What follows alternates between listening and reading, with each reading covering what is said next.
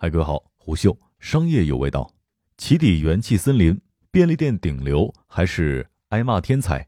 本文出品虎嗅大商业组，我是金涛。增长和争议总是相伴相随，最近两年的新消费领域恐怕没有比元气森林更适合这句话的品牌了。一月二十五号，根据彭博社的报道，元气森林正在寻求新一轮的融资，融资金额约为五亿美元。元气森林相关负责人随后否认这一说法，表示不属实。而据投中网二月一号的报道，元气森林的最新估值逼近三百亿。抛开这一轮尚在传言当中的融资，元气森林已经在成立六年多的时间里面迅速完成了五轮融资，最近的两轮分别为二零一九年十一月与二零二零年七月，仅相隔九个月，但估值足足增长了三点五倍。在去年七月的融资完成之后，元气森林估值超过了二十亿美元，约合一百四十亿人民币。元气森林为什么能有如此快的发展速度呢？本期商业动听给您讲讲元气森林与众不同的成长之路。元气森林能够以这样的发展速度，在传统的饮料行业内是十分罕见的，哪怕放宽到整个新消费领域，也很难找到与之相比肩的估值增速。与此同时，元气森林正在通过刷屏级的广告投放和内容植入来提升存在感，尤其看重与年轻消费者建立连接。但是，知名度的提升也意味着受到更为严格的注视。一月初，一位知乎营养博主发文质疑元气森林，表示乳茶产品号称零蔗糖喝不胖，但实际上采用了结晶果糖，没比普通含糖饮料的热量少太多。关于此事的争议一再发酵。不少网友认为，元气森林在宣传上打擦边球、玩文字游戏。元气森林只得一月十四号发文回应称，零蔗糖不代表无糖，未来将在标识上更加显著地提醒乳茶含糖的情况。同时，元气森林迅速把线上旗舰店当中关于乳茶的宣传语从“喝不胖的奶茶”改为了“喝不腻的奶茶”。就是这样的一个充满争议的品牌。在二零二零年实现了三十亿的销售额，约等于农夫山泉二零一九年销售额的八分之一。前段时间，虎嗅与元气森林创始团队某核心成员以及专注消费行业的投资人进行了独家的交流。本文希望探究的核心问题是：与这个行业的传统巨头相比，元气森林的独特性在于什么呢？为什么截至目前，饮料行业只冒出了一个元气森林呢？更重要的是，元气森林曾经靠着无糖、健康的概念，从格局稳定的饮料行业撕开了一个口子。但这个概念能撑起多大的收入规模？如果撕下这样的标签，元气还可能是元气吗？想从产品的成功走向企业的成功，元气森林还需要多久呢？元气森林方面的人员告诉虎嗅，其实我们做的事儿没什么神秘的，真就是完全用互联网思维来打快消品。说都会说，关键得看怎么做。他所指的互联网思维可以总结为：用户第一，快速迭代，灰度测试，数据说话。核心其实就是用户喜欢你的产品嘛。这位创始团队的成员表示，在元气森林内部，一款产品的研发流程采用游戏行业的工作室制，其中话语权最强的是产品部门，用产品来推导研发，即产品部门需要准确了解消费者的需求，他们究竟喜欢什么样的饮料。从中提炼出如无糖和天然健康等产品需求，向上游推动研发部门提供相应的原料与配方解决方案。至于销售和营销等人员的配置，也都是围绕着产品来匹配的。对于传统饮料公司来说，销售导向、渠道导向都是十分常见的，即要给销售环节留足够的利润，给销售渠道上每个环节的经销商留出可以赚的钱。所以在传统的饮料公司当中，研发新品的过程一般是先定预算，再出产品。有了预算表，就意味着产品是成本结构倒推下的产物。一个产品想要面世，首先得是自己人，员工都要觉得爱喝，否则就得推倒重来。在虎嗅到访元气森林公司的时候，观察到，在元气内部正在测试阶段的新品就被摆放在了前台和大厅的桌上，所有人都可以随手取来喝，给产品团队提意见。为了防止泄密，测试阶段的产品基本上都是白牌，不贴元气森林自己的 logo。创业之初，公司曾经销毁了一款市场价值五百万的产品，就是内测没有通过。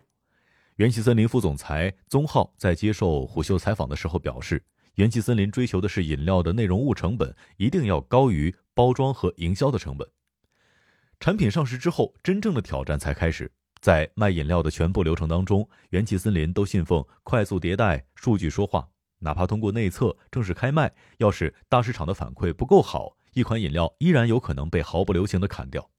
在元气森林的产品历史上，有两次比较重要的被砍。在燃茶成为了公司的第一个小爆款之前，元气森林推出过两款水果风味，分别以瘦身和美颜为主题的饮料，名字分别叫做“明明不胖”和“十分美丽”。之后改名为了“果汁每日茶”，但是数据反馈始终不太好。整个产品都被砍掉了。二零一九年上市的宠吉胶原蛋白水也在次年早些的时候被放弃。这款主打小分子胶原蛋白肽的养颜饮品价格被定在九到十二元左右。他补充说，被放弃的产品线不完全是因为卖的不好，有的产品可能销售数据还行，但最终因为产品不满意，或者是产品不符合公司的发展方向，最终还是决定停止生产。元气森林信奉的灰度测试也是互联网打法。为了能够及时获取线下零售端的数据，元气森林与线下零售门店大数据运营商达成合作，检测大中小型连锁和单体门店的销售数据、趋势变化等等。如果某地区销售数据反馈好的话，就会集中资源推广；如果反馈不佳，就迅速做出相应的调整。唐宾森自己创办的 VC 挑战者资本甚至投资了一家这样的公司——马上赢。官远数据联合创始人鲁伊莎曾经在一次公开活动当中提及，在官远与元气森林达成合作之后，元气的每名新入职的员工开通自动化办公账号的时候，系统都会自动开一个商业智能的账号。哪怕在数字化做得很好的消费品企业当中，让每个员工从入职起就能够看到经营和销售数据的做法是比较少见的。但不管互联网思维听起来再怎么高端，所有的快消品都得做好老三样才有出头的机会：产品、渠道、营销。在最初起步的阶段，元气森林在这方面都展示出了与传统巨头截然不同的打法。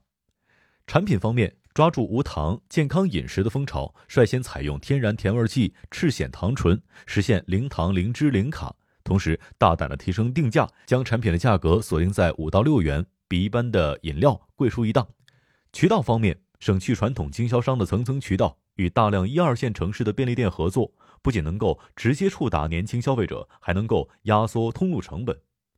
营销方面，前期主要采取口碑传播，并且在微博、小红书等渠道来投放。最关键的是，成功的将零糖、零脂、零卡概念变成了元气森林气泡水，让人印象最深刻的卖点。可以说，由于在快消传统三板斧上的差异化，元气森林在爆品难出的饮料行业里面，捧出了一个直接能够定义品类的气泡水。其余饮料企业后续跟进生产的气泡水，基本上都是延续了元气森林的气泡水的白色包装、零脂、零糖、零卡的概念。但是随着元气森林的长大，很多动作都开始出现模仿巨头的痕迹。这或许意味着，想要成为一个真正的饮料巨头，元气森林要补的课开始渐渐显露了。渠道、自产、营销，乃至如何减少营销带来的反噬，都是元气森林需要补足的功课。渠道方面，据第一财经的报道，元气森林在去年十月举办的经销商大会上透露，二零二一年将在线下投放八万台智能冰柜，这些冰柜系自主研发，每一瓶的销售数据都会实时反馈给元气森林。在目前的饮料行业当中，农夫山泉、可口可乐等巨头都采用过大量铺冰柜来提高自己商品终端占有率的做法，且冰柜的量级也远远多于这个数量。成立六年之后，一线城市的便利店已经远远满足不了元气森林了，更下沉市场的大型商超、夫妻老婆店等等渠道都要被覆盖。在这方面，他能做的唯有向传统饮料巨头们学习。组建经销商体系，建立属于自己的营销网络。根据农夫山泉上市时的招股书，农夫山泉拥有四千两百八十名一级经销商，一点二万名销售人员，能够触达全国二百三十七万多个终端网点。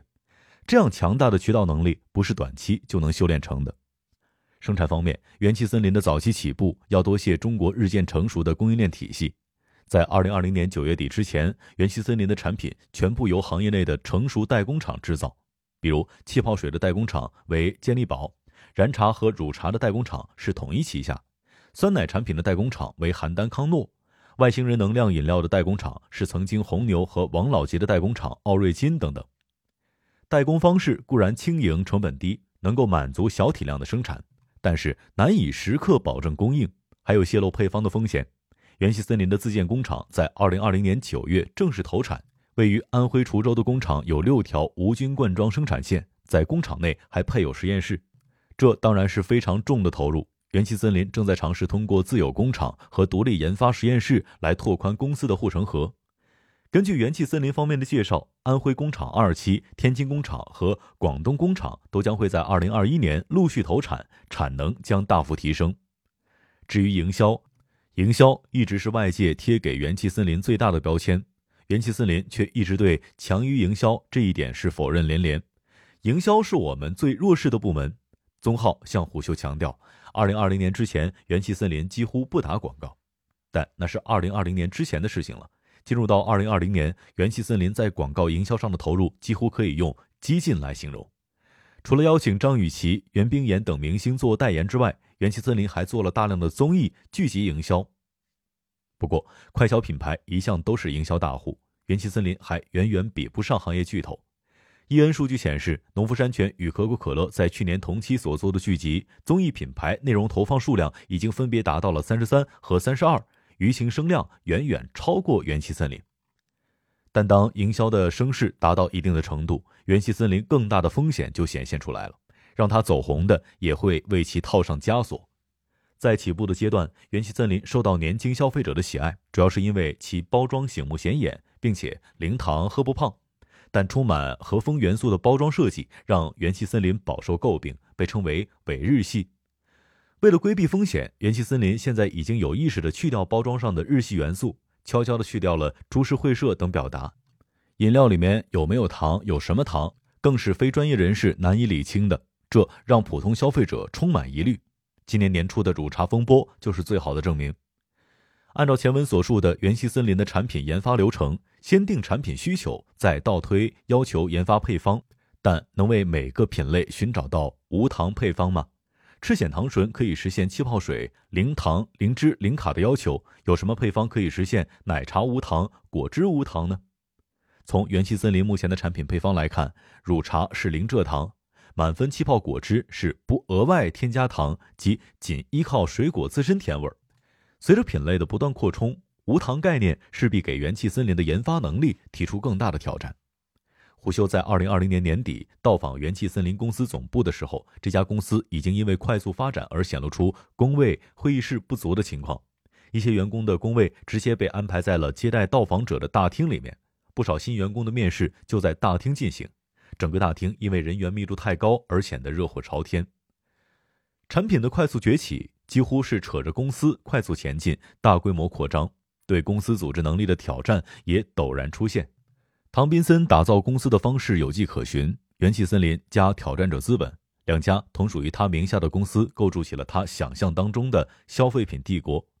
而投资机构加消费品公司的组合，总让人想起投资界的传奇三 G 资本。在挑战者资本旗下，也有一张更为广阔的消费版图。这家成立六年的 VC 参投的消费品项目，包括熊猫精酿、拉面说、王小卤、好望水、关云白酒等等。挑战者资本对消费领域的关注要早于很多一级市场投资人，并且在非常早的阶段介入了很多后来崭露头角的消费品牌，比如在天使轮投资拉面说，在 A 加轮投资了熊猫精酿，在近期他更是通过元气森林进行投资。二零二零年年底，元气森林直接投资了轻食品牌田园主义。一月一号，天眼查显示，元气森林完成对山鬼餐饮管理有限公司的投资。后者为特色餐饮连锁品牌山鬼鸡汤关联公司，曾经也是挑战者资本的投资标的。一月二十七号，据晚点报道，元气森林完成对关云白酒的新一轮融资，金额为数亿元人民币，占股百分之十五。可以预见的是，元气森林与挑战者资本之间的边界很有可能会变得越发模糊。正如三 G 资本一样，旗下消费品牌众多，但不见得全部由自己来做。但需要覆盖多个品类，共同构成一个综合性的消费品集团。在管理上，一位接近唐宾森的人士告诉虎嗅，唐宾森曾经说过，自己从三 G 资本处学到的是好的公司管理人，坏的公司管理业绩。秉持这一信念的唐宾森也正在持续吸收来自于互联网行业、消费品行业的人才。二零二零年十二月，原瑞幸咖啡人士冉浩加入元气森林，担任人力负责人。原字节跳动高级副总裁柳珍加入元气森林，负责海外业务。在公司内部，来自可口可乐、伊利等传统饮品巨头的人比比皆是。他曾在多个场合表达过自己的创业观念：选对赛道才能够挣大钱。宁愿做好行业里面的第十名、第一百名，也好过做坏行业里面的第一名。类似的观点也被他写进了《挑战者资本》的介绍当中。世界是连续性的，伟大的公司都诞生于人类已知伟大的行业当中。苹果、谷歌、腾讯、阿里和可口可乐。伟大的公司不是靠创造一个全新的行业，不是靠一个商业秘密，也不是靠一个灵光一现的点子。而是靠持续组建最厉害的团队，持续信奉用户第一，一点点、一个个像素的打造行业最高标准的最好口碑产品，持续在诞生巨头的行业里面与巨头厮杀来获得成功。根据他在十月经销商大会上的表述，二零二一年将是元气森林的产品大年，还有百分之九十的产品等待推出，研发费用和研发人员都将是二零二零年的三倍。明年线下渠道的总收入计划达到七十五亿元。一个快消品公司该如何连续实现同比两百、两百五十的高增速呢？元气森林今年新发布的品牌 TVC 同样引起了争议。画面上，一瓶气泡水从堆满可口可乐的铁王座当中破土而出，显示出这家刚满五岁的饮料公司拥有的巨大野心。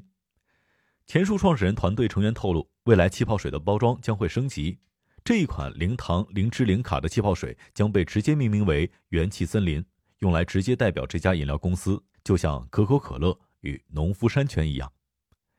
商业洞听是虎嗅推出的一档音频节目，精选虎嗅耐听的文章，分享有洞见的商业故事。我是金涛，下期见。虎嗅商业有味道，本节目由喜马拉雅、虎嗅网联合制作播出，欢迎下载虎嗅 APP，关注虎嗅公众号，查看音频文字版。